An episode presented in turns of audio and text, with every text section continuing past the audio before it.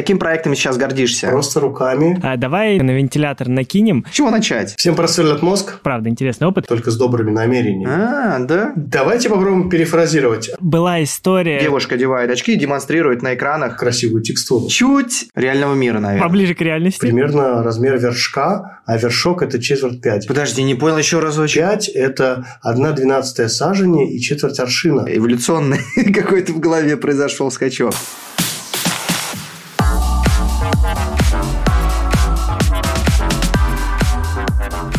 Привет! Это подкаст «Кто здесь аниматор?». Меня зовут Николай Худяков.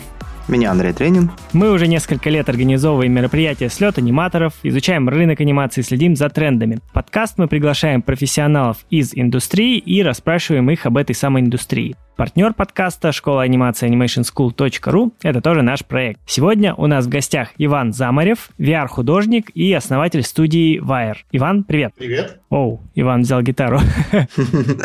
Это мы не обговаривали. Так, а, мы сегодня поговорим про VR, вообще как он связан с артом, с анимацией, как наши индустрии пересекаются, и про метавселенную еще поговорим, и что это такое вообще. Но для начала вопрос тебе, Андрей, а есть ли у тебя VR-шлем? Да, кстати, я думал перед подкастом, что именно это ты у меня спросишь, кстати. Да, есть, э, но как-то так получилось, что он у меня лежит в коробке и в, граде... в гардеробе до сих пор. не знаю. Иван неодобрительно покачал головой. Да, Иван. Ну, я просто не знаю, что, как сказать, с ним делать, потому что в основном мне хватает э, экрана, компьютера, в принципе, и все. И вообще большую часть времени я сижу за ноутбуком. А, Наверное, ты еще не пробовал самые крутые игры. Тогда тебя затянет. Мо- Нет, я пробовал. Я помню, кстати, помнишь, Николай, еще э, когда была пандемия как раз, да, ну вот это вот нас закрыли всех, локдаун или как он там называется. Вы приехали в гости, я тебе показывал игру Half-Life э, Алекс, по-моему, она называется. Я ее полностью прошел.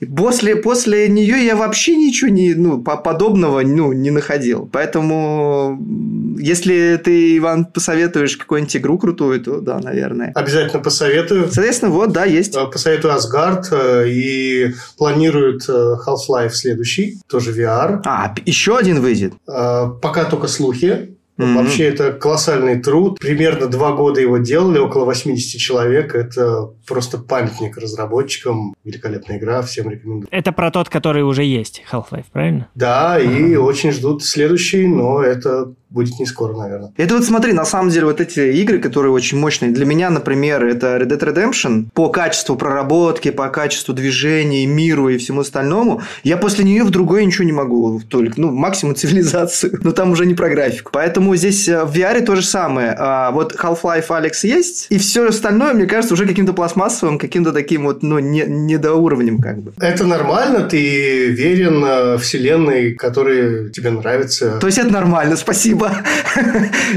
Про- проживать, да. Ты не просто играешь, ты проживаешь. Я фанат э, серии игры Gears of War, и я 10 лет в нее играю, и с удовольствием перепрошел бы все пять частей. Сейчас читаю книгу, пролог к пятой части, и я не просто прохожу игру, я проживаю игру, и досконально ее знаю, каждое оружие, каждый уровень, и предпочту перепройти гирсы, чем э, что-либо еще. М, Ну ты, Так да. что верность любимой игре – это прекрасно. Круто. Ну, в общем, отвечая на твой вопрос, Николай, да, Да. есть у меня VR-очки, да, есть. Да, ну и ты, и ты их даже немножко Немножко использовал, да. А сейчас что-то немножко подзабил, понятно.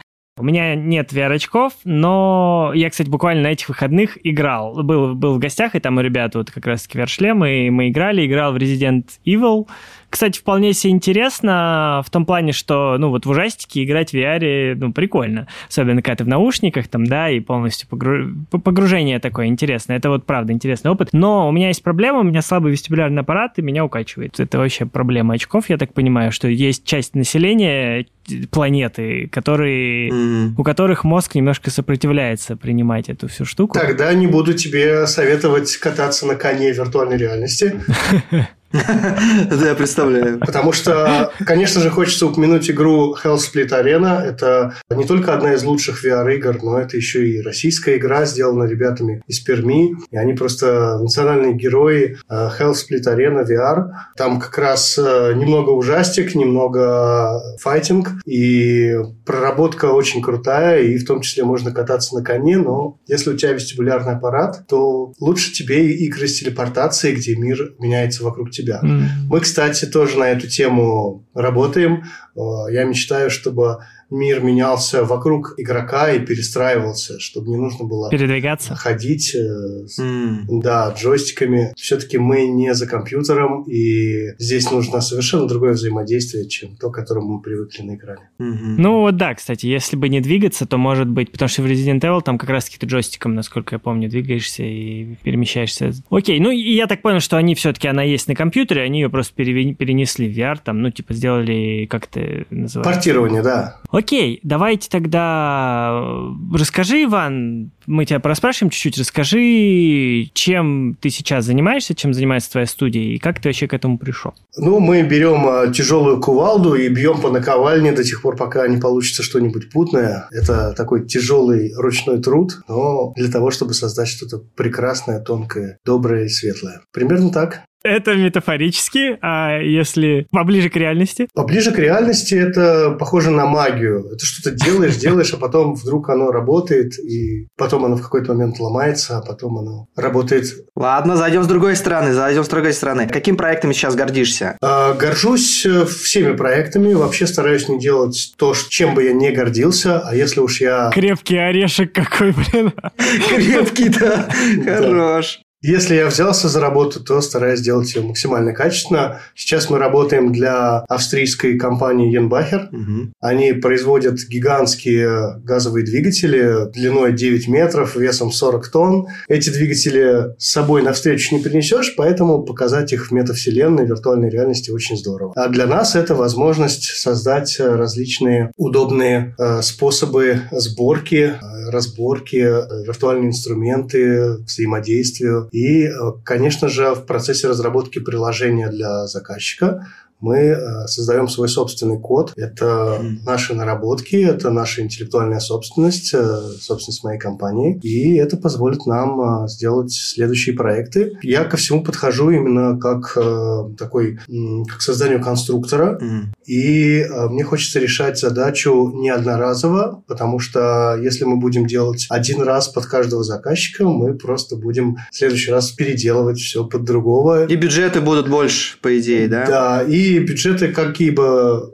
насколько бы они ни были больше, они все равно будут э, загорать на одноразовые задачи. Угу. Бизнес – это автоматизация, и, конечно же, хочется сделать приложение, которое будет э, решать задачи и которое будет массовым. А какие у вас преимущественные наработки сейчас уже есть? Сейчас мы даем нашему заказчику возможность носить свои 35-тонные электростанции в очках виртуальной реальности без проводов, без контроллеров, просто руками в режиме распознавания рук перемещаться, смотреть э, инструкции, смотреть интерфейс, описание, взаимодействовать с предметами и смотреть разные модели двигателей, получать полную информацию о оборудовании. Хорошо, вопрос сейчас смотри. А если, например, на выставке несколько человек стоят, да, вот э, подходит, например, э, там к выставочному, забыл, как называется? Стенду. К стенду, да, к стенду.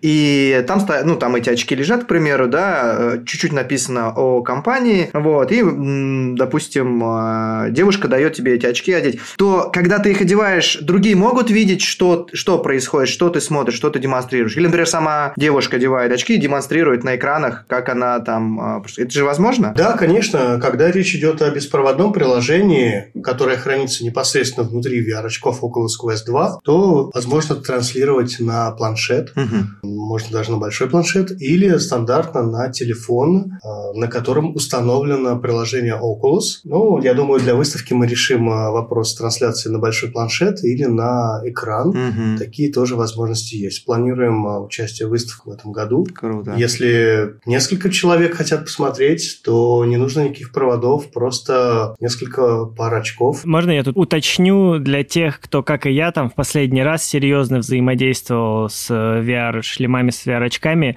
не знаю, лет шесть назад. Вот я лет шесть назад прям этим серьезно с ними взаимодействовал. Сейчас все поменялось настолько, что у них уже внутри процессоры есть, внутри все железо, и тебе не нужен ни компьютер, ни телефон, ничего. Это полноценный, ну, девайс. Компьютер, да. Не, не требующий ничего больше. Да, да, в, в этом кайф. Да. И это хочется донести до людей. Ну, слушай, а вот, э, ладно, вот, например, вот Oculus, да, они же, в принципе, там слабоватенькие процессоры видеокарты, чтобы делать прям фотореалистичную картинку внутри. То есть, нужно через комп прогонять. Ну, я бы хотел здесь... Э, э, хочется быть немножко, с, э, немножко снобизма в, в этот момент, потому что Давай. Э, зависит все от художника. Mm. Если э, все грамотно оптимизировать и красиво нарисовать, в общем-то, вам не важен какой процессор, если вы можете нарисовать э, красивую текстуру. Вы можете можете запечь э, тени, вы можете запечь э, рельеф, э, любые детали. И если вы не можете целый стадион с тысячами кресел показать одновременно, разделите пространство на несколько маленьких. Угу. В нашем проекте мы так и поступили, так как мы начинали с компьютерной версии, которая запускается на мощной видеокарте. Там можно было поставить все шесть газовых двигателей в одном помещении, куча труб, пульт управления. А когда мы начали делать беспроводную версию, мы сразу сказали, сказали заказчику, мы разделим и покажем каждый двигатель в отдельном помещении. Это очень удобно. А вот еще у меня что-то в... расфантазировался и подумал, а есть же такие сервисы, знаешь, вот когда можно поиграть, например, в GTA с мобилки, да, или с какого-нибудь простого компьютера чисто облачно. То есть ты подключаешься к серверу или какой-то штуке и играешь. Ну, типа удаленно стоит машина какая-то да. сильная, а ты играешь с очень слабого какого-то девайса. Такие облачные технологии есть вот для VR, для Oculus? Это довольно сложно. В VR вы видите сразу два, двумя глазами ага. двойную картинку, транслировать ее еще и через облако. Это сложно. Можно взять э, в качестве примера AirLink, когда вы транслируете картинку э, на беспроводные очки с компьютера. Тогда вы можете играть без проводов в, в тот же самый Half-Life. Подожди, не понял еще разочек. Это как так можно? А, в Oculus в стандартных настройках есть AirLink. Угу. Тогда вы переносите данные через Wi-Fi. Угу. Вот вам и беспроводной вариант проводной игры, которая запускается на мощной видеокарте. А, да? Если у вас очень хороший роутер, Прикольно. пожалуйста, играйте в Half-Life без проводов. Mm. И можно создавать любую игру и коммерческое приложение в таком виде. Но наша э, цель именно носимость. Э, мы не хотим э, заставлять человека быть привязанным проводам или компьютерам. Просто взять очки за 300 долларов в любой точке земного шара через платформу Oculus запустить это приложение. Mm-hmm. И я всячески пытаюсь всем донести, что виртуальная реальность сейчас более доступна, она проще, и работать на ней очень комфортно. Разумеется, если вы работаете на платформе Oculus. Mm-hmm. Потому что сколько бы ни было кажущихся конкурентов, Oculus э, занимает большую часть рынка. Среди игроков Steam э, это около 62% аудитории. Mm. Это преобладающая аудитория. Vive и очки, с которыми вы познакомились несколько лет назад, они уже сейчас э, теряют актуальность и занимают около 9% аудитории. Mm. Для самых преданных фанатов точного трекинга э, остаются устройства Valve Index, они занимают 17% аудитории, и это количество не падает. Угу. Поэтому, если вам хочется мобильности, компактности, удобности, то Oculus то, что вам нужно. Угу. Прикольно. Окей, а можно я тогда вернусь немножко, зарезюмирую про студию. У тебя получается студия, которая разрабатывает проекты для VR, и вы параллельно пилите свои технологии для того, чтобы работать с этим. Дальше было проще с этим самым VR. Все так. Да, это мой подход. Я uh-huh. смотрю на задачу заказчика и создаю под эту задачу а, свое собственное решение, которое решает задачу заказчика и позволит а, будущие альтернативные задачи. Да, супер. А скажи, как ты к этому пришел? Чем ты до этого занимался? Как вообще люди в VR приходят? Когда я первый раз а, одел очки, я понял, что не хочу их снимать, и это просто что-то невероятно потрясающее. Другое дело, что первый опыт был с очками HTC Vive, и Э, они были очень нестабильные, у них был очень неудобный интерфейс, и они не впечатлили. но не настолько, чтобы посвятить этому всю жизнь. А вот когда я впервые попробовал Oculus, я понял, что это еще и удобно для разработки. Прошло время, мы стали писать в Oculus, мы подали заявку на вступление в Oculus Start. Это небольшая программа поддержки начинающих разработчиков. Из России, насколько мне известно, только две команды. Oculus Start это мы и ребята из Пензы. Они выпустили гоночную игру. И эта поддержка позволяет коммуницировать с ними, а, задавать вопросы по разработке. Это классно. И я увидел отношение Oculus к разработчикам. Оно очень хорошее, очень лояльная, очень терп- терпеливая, и они стараются создать э, свою метавселенную в первую очередь удобную для разработчиков, потому что для конечного пользователя уже работают разработчики, и от них зависит, насколько будет удобный интерфейс в игре и так далее. А от Oculus зависит, какие разработчики к ним придут. Поэтому у них самые удобные э, SDK, у них самые удобные справочники, взаимодействие с ними очень комфортное. У них э, свой закрытый Discord-сервер около старт, где мы делимся разработками. Очень э, доброе сообщество. Совершенно в нем нет никакого токсичного цинизма, который я встречаю в некоторых э, сообществах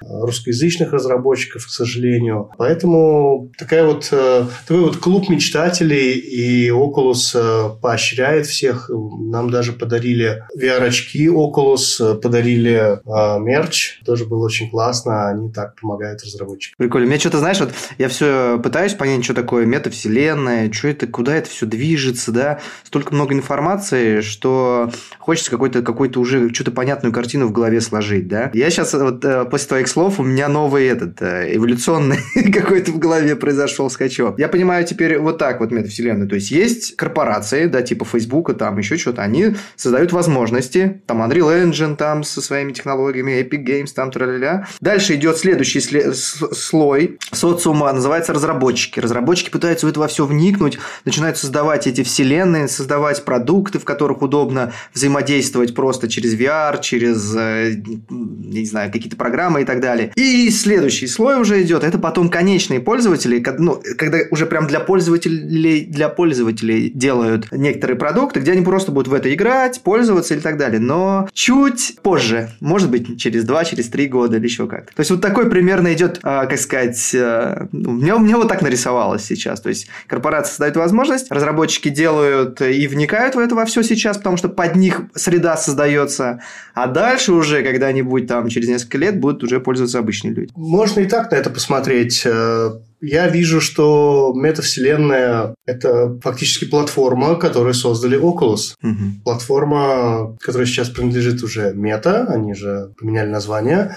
И создав э, вот такой вот образ, его подхватили другие компании после того, как Марк Цукерберг э, заявил о метавселенной, и это стало каким-то трендом, все стали строить метавселенные. Mm. Но не все можно назвать метавселенной. Очень многие подменяют понятия, может быть, э, в каком-то проекте это просто обмен данными или кроссплатформенное решение. Такое слово тоже есть, и это, это не метавселенная. Метавселенная – это что-то большее, и а, Oculus – это метавселенная, потому что она объединяет в первую очередь социальные сети, и через эти социальные сети мы заходим в наш э, аккаунт э, игровой mm. и заходим в игры. И метавселенная – это симбиоз социальной сети, а, платформы игр и Реального мира, наверное. Всех будущих возможностей, да. Поэтому такое громкое название больше всего подходит только этой компании, я думаю. Можно я вопрос, коль мы перешли к метавселенным? Я пока до конца не понял, что это такое. Я вот э, слышал, что Цукерберг ее анонсировал, все такие, а, метавселенные, все что-то делают в метавселенных, никто ничего не понимает, не буду материться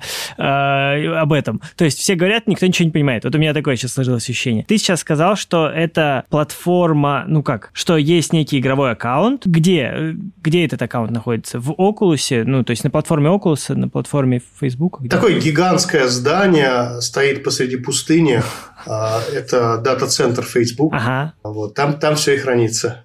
Но я имею в виду не физические данные, где хранятся, а куда заходить, на какой сайт? Юрисдикция, юрисдикция где? Не, но не юрисдикция, какой сайт? То есть что mm-hmm. это? oculus.ru, .com? Давайте попробуем перефразировать. Facebook аккаунт это основа для входа в метавселенную. И он играет роль цифровой подписи. Это на самом деле очень удобно. Э, кому-то это не нравится, ой, за нами все следят, за нами так все. Кому надо, проследят, и кому надо, чтобы за ним не следили, э, должен вести себя по-другому. Это, э, так сказать, вне наших с вами жизненных позиций. Цифровая подпись, которая фактически, роль которой играет Facebook аккаунт, это очень удобно. Ведь даже мы, разработчики, работаем через Facebook аккаунт, и документы я подписываю просто нажатием на галочку а через цифровую идентификацию через Facebook аккаунт. Угу. То есть э, это основа идентификации практически равная госуслугам, и, наверное, потерять Facebook э, страшнее, чем потерять доступ к госуслугам. Потому что через Facebook идет авторизация везде, и в первую очередь на приложения, которые мы разрабатываем. И здесь стираются границы. Вот почему это метавселенная. Это больше не, а, ну, как планируется, потому что сейчас это еще разделение социальные сети разного типа и на игровую платформу. Но Марк Цукерберг и компания Мета пытаются стереть эти границы. Недавно появились аватары в Инстаграм, они уже есть в Фейсбуке, и они же есть на платформе Oculus. Все-таки этим названием ее привычнее называть, и это классное слово. Угу. В дальнейшем это все будет э, не то чтобы взаимозаменяемо, оно будет э, единым целым. Ваш аватар, он будет повсюду, и вы просто забудете, что есть Facebook, есть Instagram, есть WhatsApp. Это будет ваш аватар внутри метавселенной. И перемещаться из одной части в другую будет проще. В этом их цель. А через что? Что мы этим всем будем управлять? То есть, ну, нужно же, не знаю, какой-то один сайт, веб-адрес или что это будет? Приложение какое-то? Решение кроссплатформенное. Давайте, смотри, я могу через телефон да? это сделать, могу сделать через компьютер, и? через часы, смарт-часы и даже через Oculus зайти в этот, да? Да, решение кроссплатформенное. А могу я через нейролинк э, подключиться, через который потом появится в будущем? Это же все одно? У них есть наработки на эту тему, они очень этого хотят, да. То есть все к этому идет. Скоро мы будем жить где-то в цифре, в общем, все вместе. Да и общаться там. Да. И это и есть, собственно, метавселенная. Вот это оно и есть, да? Да, на такой более занудный язык можно перевести это как некое кроссплатформенное решение. Ну вот сейчас мы в космосе где-то летаем, надо будет приземляться, конечно. Я сейчас еще один вопросик задам. Получается, если Facebook тебя выключит, он тебя выключит вообще из вселенной. Не дай бог. Вот, не, вот смотри, так наверное, значит, будут э, метавселенные не только Фейсбука появляться, значит, какой-нибудь ВКонтакте захочет там или какая-нибудь другая... Так вот, да, это же монополия получается. Я да. тоже думаю, что будет государство против этого бороться. Как ты думаешь? Э, ну, недавно а, какой-то суд в Америке начал расследование о том, что они действительно, у них монополия, тем более, что на свою платформу они не пускают других производителей очков виртуальной реальности. Вот, да. Разумеется, на платформе Oculus работают только очки Oculus, они лидеры рынка. Да, в этом есть монополия. Если ВКонтакте э, захотят, э, помимо продажи пользовательских данных заниматься настолько сложной разработкой, мы будем очень гордиться отечественной разработкой. Угу.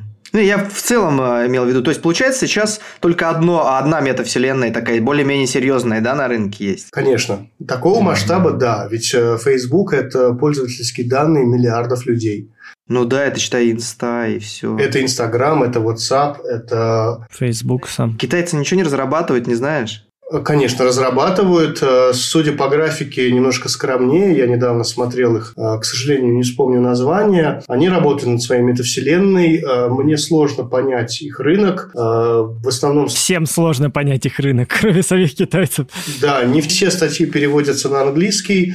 Э, но у них есть точно самоштабное решение для внутреннего рынка, и я думаю, им внутреннего рынка хватит более чем. А для российской разработки, наоборот, нужно быть дружественной, чтобы завлечь э, международный рынок, потому что mm-hmm. русскоговорящая аудитория, допустим, Steam игроков – это около 10% людей в мире. Это довольно много. Да. Но в целом из России совсем немного пользователей, поэтому метавселенная может быть только между международный и э, только с добрыми намерениями. Цель, э, цель Марка Цукерберга – это именно стереть границы между людьми, это подружить людей, это создать нетоксичное общество. Поэтому он очень э, жестко контролирует невозможность любого оскорбления, харасмента. Личного пространства. Да, есть некоторые стоп-слова, которые нельзя там, например, за слово «хохлы», кстати, очень люблю Украину и не считаю это слово оскорбительным, они тоже не считают его оскорбительным. Вот, это такое милое слово, но Facebook, например, за это может заблокировать аккаунт и ставит предупреждение. Интересно. Была история, что написали э, фамилию, Дмит... кажется, даже это футбольный тренер был Дмитрий Хохлов, если я не ошибаюсь. Ну, в общем, фамилия Хохлов. И да. то ли она в статье где-то была, то ли что, и да, и Facebook забанил эту статью, потому что, типа, там, ну, не разобрался. Ну, всего есть грань. Вон, как сказать, хоккейную команду «Факел» тоже же пришлось переименовать. Не слышал. Вот. Короче, ладно. Теперь вот от, э, маленько давай опустимся ближе к земле тогда, да, и поговорим про более такие конкретные вещи, то, что можно применить на практике, может быть. Слушай, вот ты занимаешься в метавселенной, в VR, да, разрабатываешь э, вот эти вот э, заводы там и э, графику, э, а скажи, мы вот сами из сообщества аниматоров, да, и я сам аниматор. Вот как можно мне себя применить, например, в... Нужны ли сейчас аниматоры вообще вот для разработки VR всяких приложений? Ну, я понимаю, в играх, наверное, да. Ну, вот именно кейфрейм анимация, может быть, или ну, нужно ли? Как там можно? С чего начать? Аниматоры – это очень родные мне люди. Я начинал карьеру на студии «Мельница», два года там проработал. Угу. Работали тогда над мультсериалом «Барбоскины». Я создал для него интерьеры по эскизам и сам придумал дворик для этих собачек. Были первые годы моей карьеры, и тогда я очень много общался с аниматорами, изучал вообще pipeline э, производства, э, ненавидел рендер.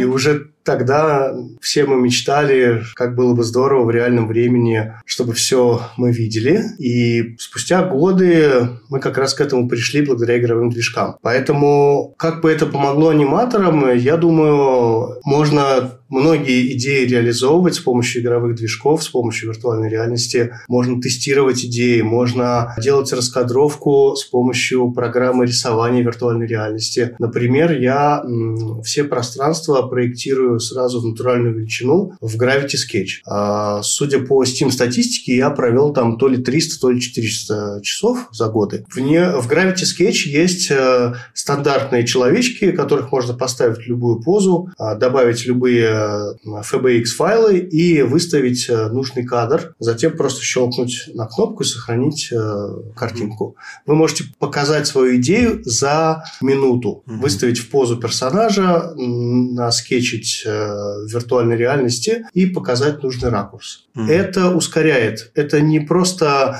инструмент, который модный. Это в первую очередь ускоряет разработку, поэтому это удобно. Я думаю, это откроет вам некоторые интересные возможности, стоит попробовать VR. Gravity Sketch надо запомнить. Что-нибудь для анимации, да. Супер. И, конечно же, есть э, анимационные продукты целиком. А, тут хочется вспомнить э, Витю Комаровских, Виктор э, Петербуржец, как и я. Он создал программу «Твори», и она одна из немногих в мире, которая позволяет делать VR-анимацию и сохранять ее в виде Обычных роликов? В виде анимационного, анимационной последовательности, да. Mm. Это как целый игровой движок, э, не очень удобный интерфейс у них, но уже Виктор со своей командой начал работать и в ранней версии даже завершил э, Shape XR. Это их новая программа. Очень классные разработчики из Петербурга. Вот они работают на весь мир и создают инструментарий, который в том числе аниматорам позволит решать задачи. И, конечно же, позволит решать задачи по сети, мультиплеере. То есть э, Андрей и Николай, вы можете оба одеть очки виртуальной реальности в Shape XR угу. и, видя друг друга, попробовать э, собрать пространство. Mm. Тут же, слыша друг друга, обсудить, где будет какая камера, и вы можете жить на море в разных частях планеты и работать в метавселенной. Прикольно. То есть, получается, в метавселенной можно вообще там как бы уже сейчас в каких-то аватарах ходить и общаться? То есть, это уже сейчас есть? Да, да. Это не фантастика уже. Э, другое дело, что аватары там довольно простые. Вы будете видеть э, друг друга в виде 3D-модельки очков и надписи имени.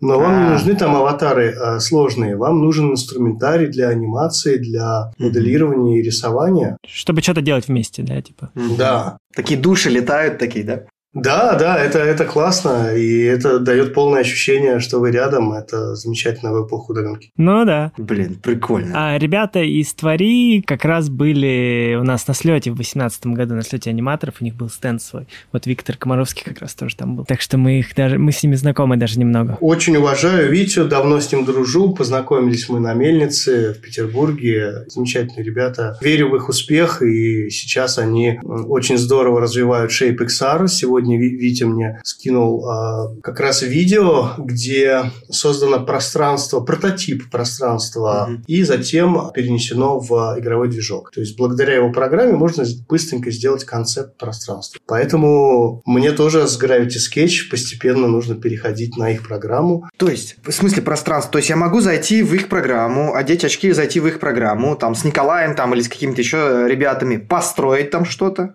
да? Да.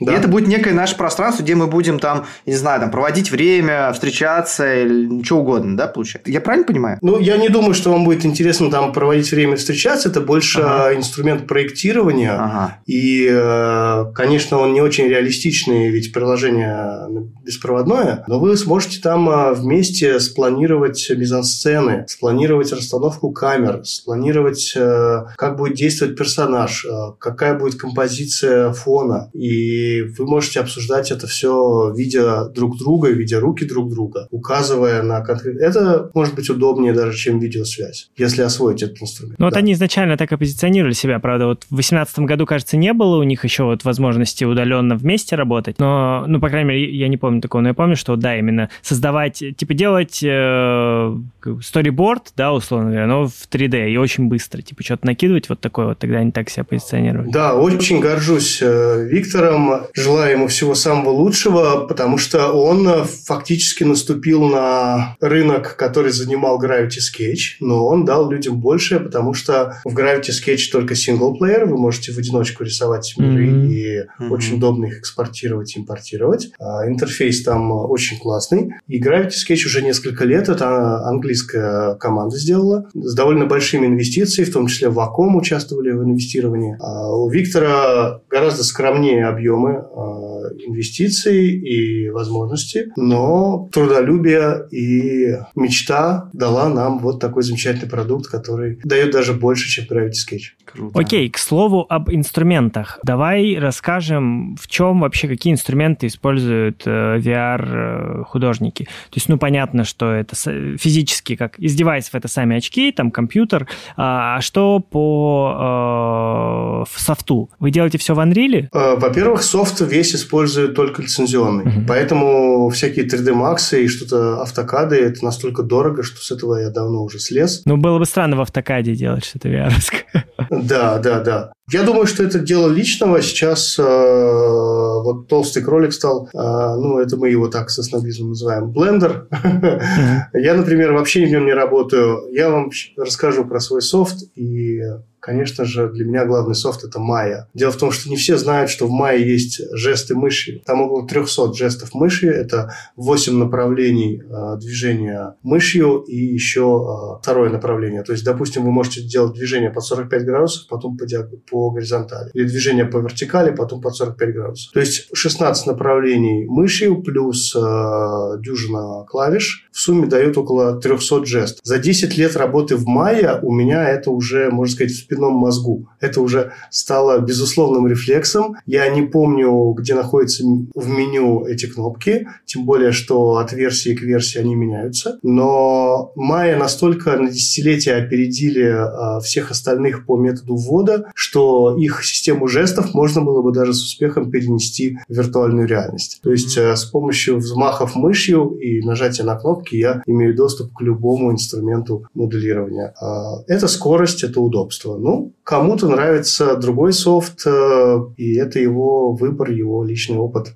Ты в мае в очках работаешь, в VR? А, нет, в мае я работаю на компьютере. Я пробовал ага. работать в очках, и это, кстати, тоже возможно. Вы можете видеть просто экран перед собой угу. и а, клавиатуру на ощупь, так как мы все печатаем вслепую. Это Понятно. весьма удобно, но немного странно, потому что ощущение такого одиночества. Когда вы работаете э, в VR э, в пространстве вашего приложения или создаете мир, это замечательно. Или когда вы работаете по мультиплееру в командной, в командной программе, как э, ShapeXR, Виктор, это прекрасно. Но когда вы сидите в одиночестве, в виртуальной реальности, на фоне серого пространства до горизонта, и перед вами только монитор Майя, ну, это такое, такая просто звенящая тишина и одиночество, и хочется сорвать с себя очки и сесть за компьютер. Надо себе аватаров ну, запускаешь, ходили, что-то там, знаешь, гремели, мешали, ругались там где-нибудь, знаешь, какой-то создать жизнь, чтобы она тебя так... Да, да, да, аватары коллег. В кафе какие-то аватары пенсионеры пьют кофе на, на лавочке там где-то, да? Вот, вот советские-то времена, да. Такие сидят там ругаются. Не, я наоборот Европу себе представил. А, Европу? Да, ну да. А, окей, ты до этого нам показывал, вот перед э, записью показывал в Unreal свой проект. Все-таки... Конечно, это основной для нас софт. Ага. Ну, ты, то есть, в мае... Что ты делаешь в мае, что ты делаешь в Unreal? А, я вообще фанат Maya, потому что это очень крупный софт, и на нем работают крупнейшие студии мультипликационные. А ну, так понятно. как я в прошлом из мультипликации, и в этом я очень близок к вам, поэтому люблю Maya. Mm-hmm. Потом Maya очень хорошая по цене. Maya Инди стоит около 12 тысяч. Мы, мы, мы родственники с Иваном по Maya, получается, как аниматор, анимационная ветка. Не по Пае, а по Майе я сказал эту шутку, да. Да, да, да. У тебя в пайплайне Майя есть, или ты просто ее, ну, типа, просто ее любишь, уважаешь? Майя – это основной софт для создания 3D-контента. Все, все, все, теперь Супер. понятно. То есть ты создаешь, потом экспортируешь в Unreal, и там уже собираешь э, мир, уже в очках находясь. Да, именно так. Угу. И да, еще ты используешь вот этот вот, э, я, к сожалению, забыл название, ты до этого говорил, штуку для, для скетчей, ну, для того, чтобы набрасывать скетчи в 3D. Да, Gravity Sketch. Э, дело в том, что в VR э, совершенно по-другому надо мыслить. Нужно мыслить даже не как архитектор, нужно мыслить как геймдизайнер, только в натуральную величину. Так как мы все привыкли смотреть на композицию плоскую на экране, нам сложно воспринимать объем, и я, конечно, все годы рисовал прототипы сразу в натуральную величину в Gravity Sketch, определяя, где у меня будут находиться основные узлы, какого размера будет пространство, Затем этот набросок я переносил в Unreal. По нему уже делал 3D-модели а, основных модулей, потому что игровой уровень собирается именно как конструктор из модулей. Нам не нужно делать а, гигантское пространство, мы смотрим, из чего оно состоит, и делаем эти модули. Допустим, это колонна, это модуль стены, это модуль крыши. И так и строятся игровые миры, а как бы из набора камней, набора балок, набора стен, как конструктор, который позволяет решать любую, любую композицию. Окей. Тут все, ну кажется, по софту э, понятно теперь. Давай-то поговорим про рынок вообще VR. Какие продукты сейчас можно делать э, в VR? То есть, ну вот я, насколько понял, игры, начиная от каких-то совсем простых инди до э, чего-то вроде Half-Life, э, то есть такой AAA, можно сказать, да. Вот обучающие платформы, да, вот как вы сейчас делаете, ну, даже не обучающие, презентационная, да, такая штука. Я знаю, что в обучении вот используется VR тоже, типа там кстати, может быть, ты сейчас опровергнешь, но я услышал, что там, не знаю, типа учить э, медиков или как раз-таки рабочих на заводе тоже вот используют. Э. Да, да, это очень круто. А можно еще а, вставить ремарку насчет софта? Ага. А, я просто фанат Майя, но я, конечно же, использую иногда ZBrush. Просто не всегда на него есть лицензия, там нравится там, месячная подписка или и так далее. И, конечно же, Substance Painter. Это mm. в первую очередь куплен. Mm. Это программа, где мы все раскрашиваем. Но, наверное, все и так знают про этот софт. И mm. кто-то скажет, ну, да. что Blender круче. И окей, пусть работает в Blender, но пусть попробует э, добиться той скорости, которую я добиваюсь жестами мыши в мае. Поэтому Не стоит списывать Maya со счетов, да, как это говорится. Тут было важнее понять, э, типа, как у тебя pipeline устроен, даже не конкретные какие-то софты, а что, ну, в целом сейчас кажется понятно, что ты сначала создаешь 3D-объекты, там, в Maya, ну, в 3D-редакторе в каком-то из, ну, например, в твоем случае в Maya. Там раскрашиваешь его, да, например, в Substance, Substance да, ну, делаешь текстуры, потом все это э, отправляешь в Unreal, экспортируешь, э, параллельно в специальном софте для 3D-скетчинга ты делаешь скетчи, да, накидываешь, тоже это экспортишь в Unreal, и потом все это в Unreal собираешь красиво. А давайте чуть подробнее на эту тему, а затем мы перейдем к тому, что можно разрабатывать. Э, давай, давай, да. Давай. Дело в том, что пайплайн, он экспериментальный, и мы работаем итеративно. И в первую очередь нам нужно создать э, законченное решение, э, и на любой стадии, э, то есть у него как бы несколько стадий развития проекта, но всегда это цельный проект. То есть мы идем от э, блокаута, э, то есть мы не действуем как э, действует в пайплайне визуализации или в пайплайне анимации, когда идет от, от модели, от персонажа до постановки поз, проектирования синематика, аними, анимации последователей, черновое звучание, чистового звучания и так далее, так далее, монтажа, и потом, когда все это в итоге подсвечивается, композиция смотрится, кажется, ух ты, а вдруг надо что-то переделать и начинать все заново. В игровой разработке не так. Э, нам нужно сначала решить весь геймплей и сделать это на уровне кубиков. А Все пространство можно собрать из простых боксов и показать, где что находится, буквально цветными боксами, сферами, или расположить текст. Нам не нужно рисовать целиком а, там, гигантский ковш или часть литейного цеха, Э, просто раскидали надпись «Здесь печь», «Здесь это»,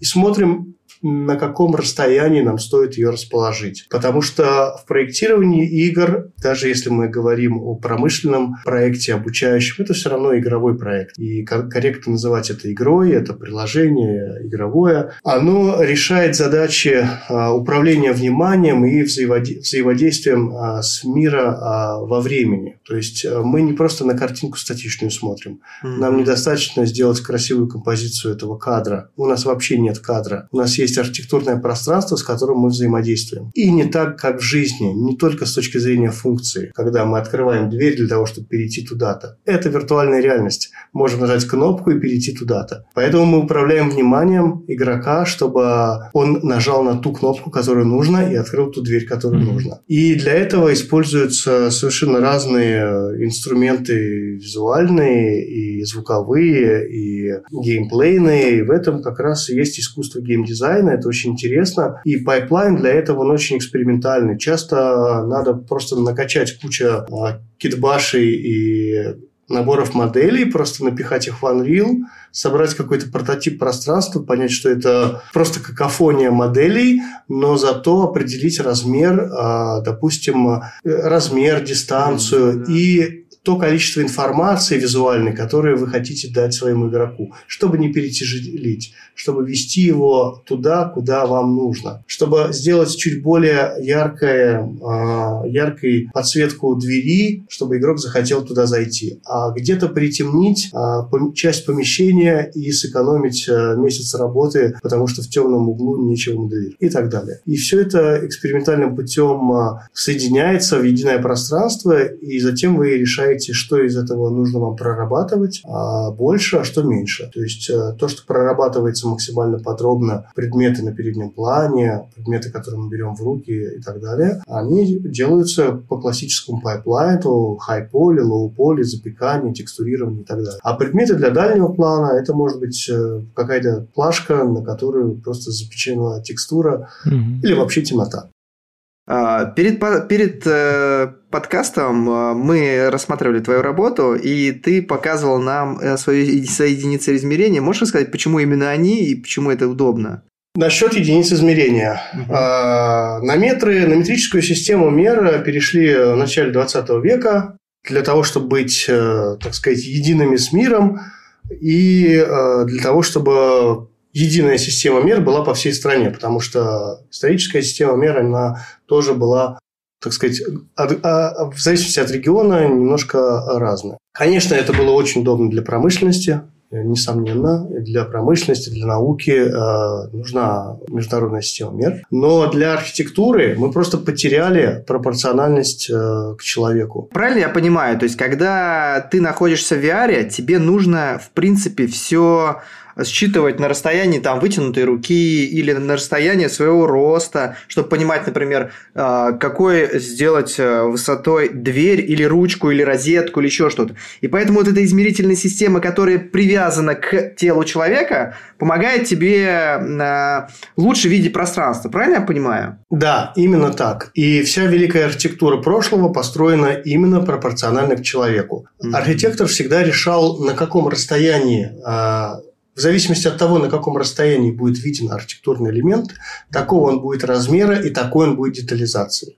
Никому не приходило в голову сделать супер подробную э, капитель на том расстоянии, на котором ее будет просто не разглядеть. Mm-hmm. А если она а, на расстоянии вытянутой руки, то она должна быть э, достаточно пропорциональной, чтобы ее охватить взглядом, а не пугающе гигантской. Поэтому э, дистанция и размер, самоштабность человеку – это всегда была основой архитектуры. Угу. Мне очень хочется изучить это. Я понимаю, что современная архитектура не дает ничего такого. Она не более чем супрематизм и набор э, строительных норм, которые требуют, э, конечно, более удобного пространства, может быть, чем даже в прошлом, но э, мы очень многое теряем. Для себя, для VR мне нужно решать действительно, как ты сказал, эргономику. Вопрос эргономики. То есть э, сделать все на расстоянии вытянутой руки, э, сделать все удобным, чтобы можно было взять в руку достаточного размера, mm-hmm. чтобы можно было дотянуться, подняв руку наверх, mm-hmm. э, опустив ее вниз и так далее. Поэтому я проецирую такую сетку на все предметы, где у меня сажень это 216 сантиметров, делится на 3 а, аршина. А, каждый аршин делится на 4 пяди. Вот. И получается такая вот сетка 12 на 12 э, пядей, 3 на 3 аршина и сажи. Прикольно. Это вот я... У нас предыдущий был подкаст с создателями Киберслава, вот в ту сторону немножко, да, в славянскую. О, кстати, классный проект. Да. А подожди, сажень это сколько получается? Это 216 сантиметров? Это что? Это 3 метра? Ой, 2, 2 метра? 2 метра 16 сантиметров. 16 сантиметров? Нет. А как это... Да, и это максимальное расстояние, на которое вы можете вытянуть э, руку А, вверх. это высота получается, да, да такая? Как... Ага. Мне не нужна э, точность до сантиметра, и мне не нужно переводить переводить в сантиметры. Допустим, 5 – это 17,8 сантиметра, но мне это совершенно не важно. Мне важно, что 5 – это 1 двенадцатая сажения и четверть аршина. Угу. Если я вижу э, в масштабной сетке что-то, э, клетку размером с 5, угу. я понимаю, что меньше этого размера в виртуальной реальности нет никакого смысла что-либо делать. Угу. Вдали, а вблизи, э, допустим, предметы меньше 5 сантиметров, вам будет уже сложно рассмотреть или взять в руки, mm. если это отдельные предметы, а не часть предмета и текстуры. А это как раз э, примерно размер вершка, а вершок – это четверть пяди. То есть я вижу пропорциональную сетку, и э, глядя на эту сетку, я вижу сразу размер. Я не вижу метры. Мне не важно, сколько метров. 3 метра, 4 метра, 5, 30. Какая нафиг разница, сколько метров?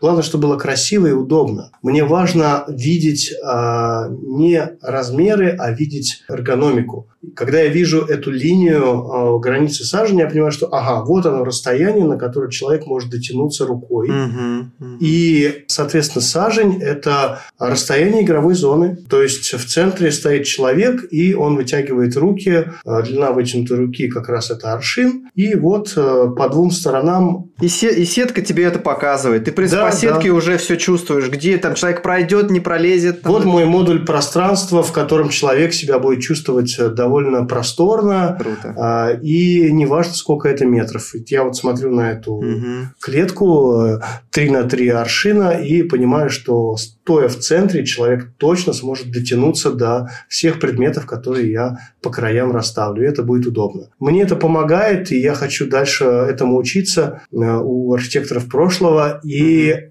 всех напрягает э, историческая система мер, потому что она разная. Есть косая сажень, такая сажень. Все по-разному. Я выбрал э, сажень, которая 216 сантиметров, которая четко делится на 3 аршина, которая четко делится на 12 пядей и делится на 48 вершков. То есть у меня четкая сетка. Мгм. А то, что в какой-то губернии там на сколько-то сантиметров, ребят, это вообще не важно.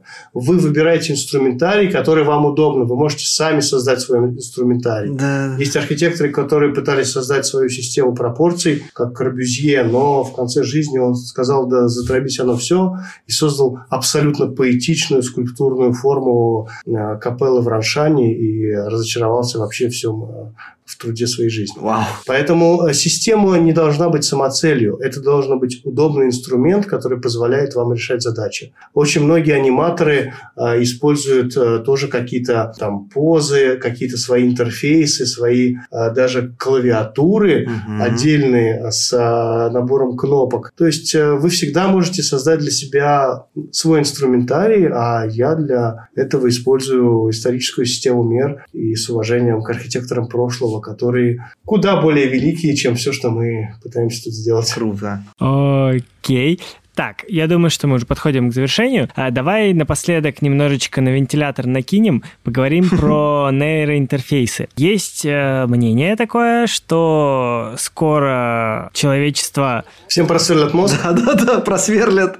Матрица начнется. просверлит, не просверлит, может, там как-то будут собирать по-другому эти нейроимпульсы, но, в общем, скоро э, научатся создавать такие интерфейсы, или там уже что-то какие-то разработки есть, что от очков можно будет отказаться полностью, и что все можно будет с помощью этого интер- интерфейса, в общем-то, мета, в метавселенную заходить. Насколько это вообще соотносится с реальностью, на твой взгляд, как человека из вот из Ну вот смотрите, как в науке. Есть фундаментальные исследования, когда ученые изучают э, различные процессы, пополняя общую базу знаний научных. А есть прикладная наука, которая разрабатывает конкретные там, химикаты, конкретные лекарства. И это совершенно разные ученые, разные институты.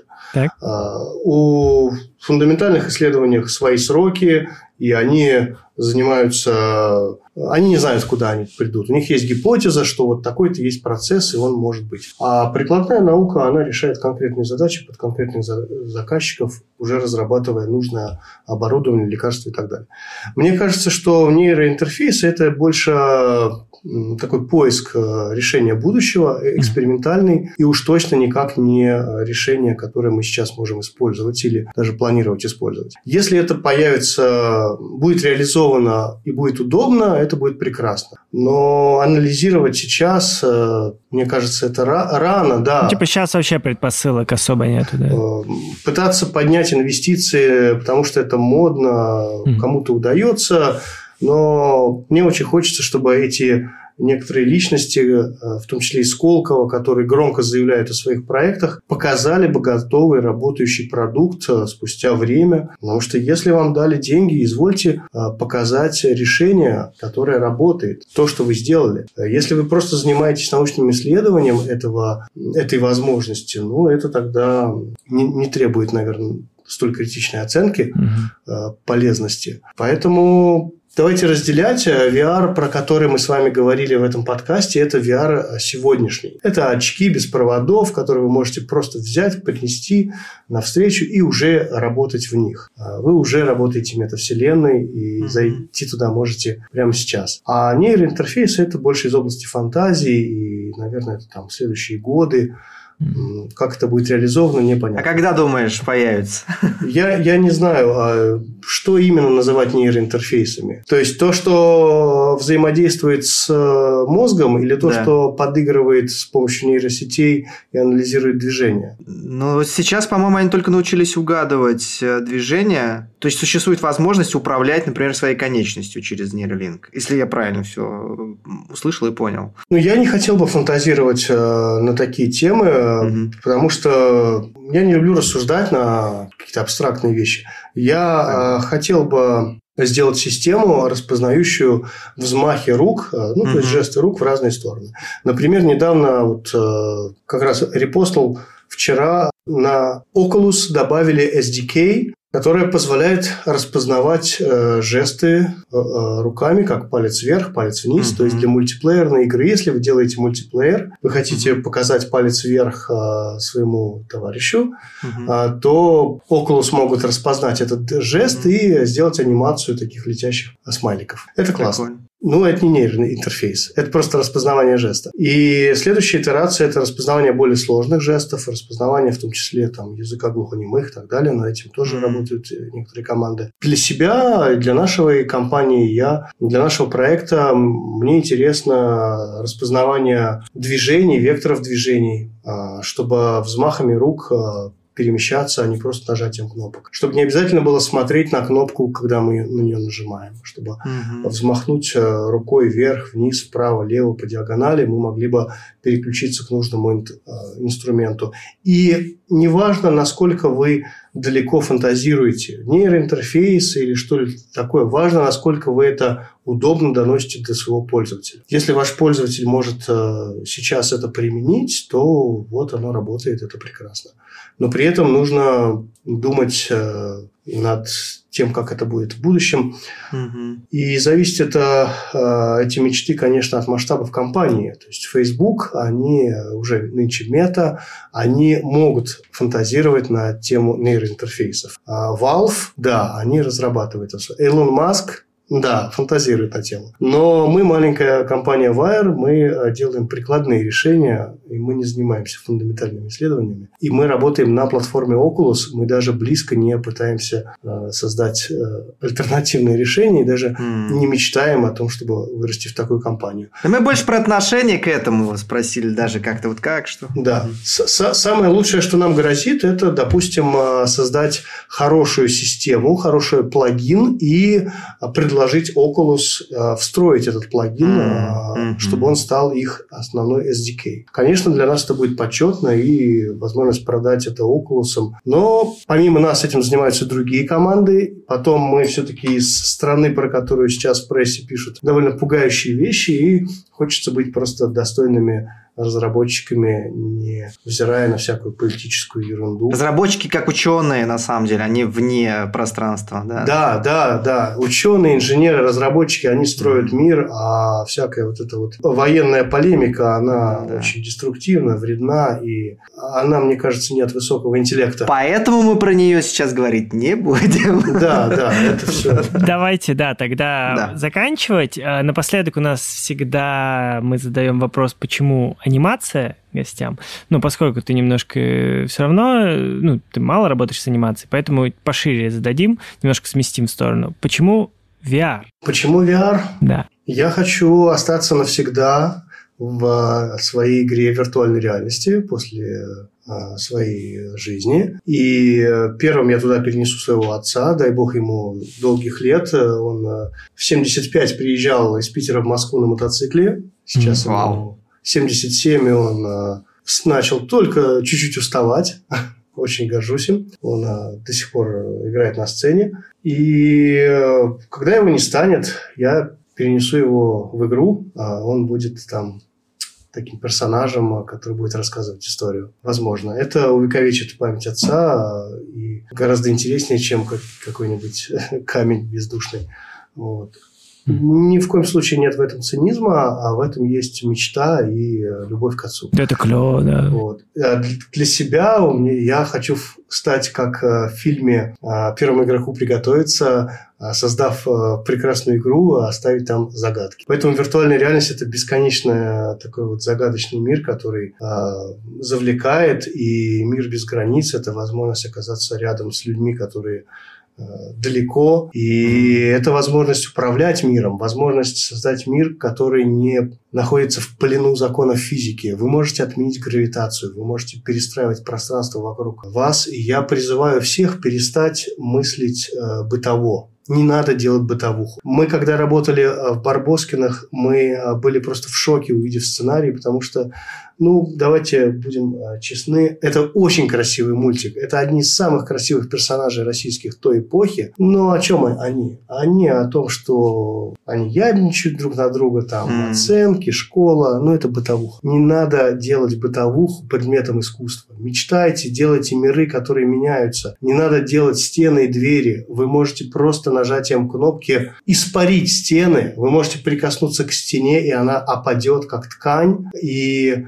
вы можете открыть дверь, а за ней будет обрыв, вы можете оказаться в другом помещении, пройдя через эту дверь, открыв ее обратно, не увидеть того помещения, из которого вы вышли потому что подгрузилась уже следующая локация. То есть вы можете бесконечно играть с этим миром, и мне очень хочется, чтобы искусство было более позитивным, более э, широким и совсем отличалось от той бытовухи, которая присутствует в жизни каждого. Очень вдохновляюще, прям хочется поаплодировать, прям супер. Да. А, спасибо большое. Да, захотелось достать из, э, из коробочки свой Oculus и что-то попробовать там сделать. Да, увидимся в метавселенной. Спасибо вам, что позвали. Андрей, Николай, очень здорово с вами дружить, очень интересный подкаст и Увидимся в метавселенной. Да, спасибо. Спасибо, Иван.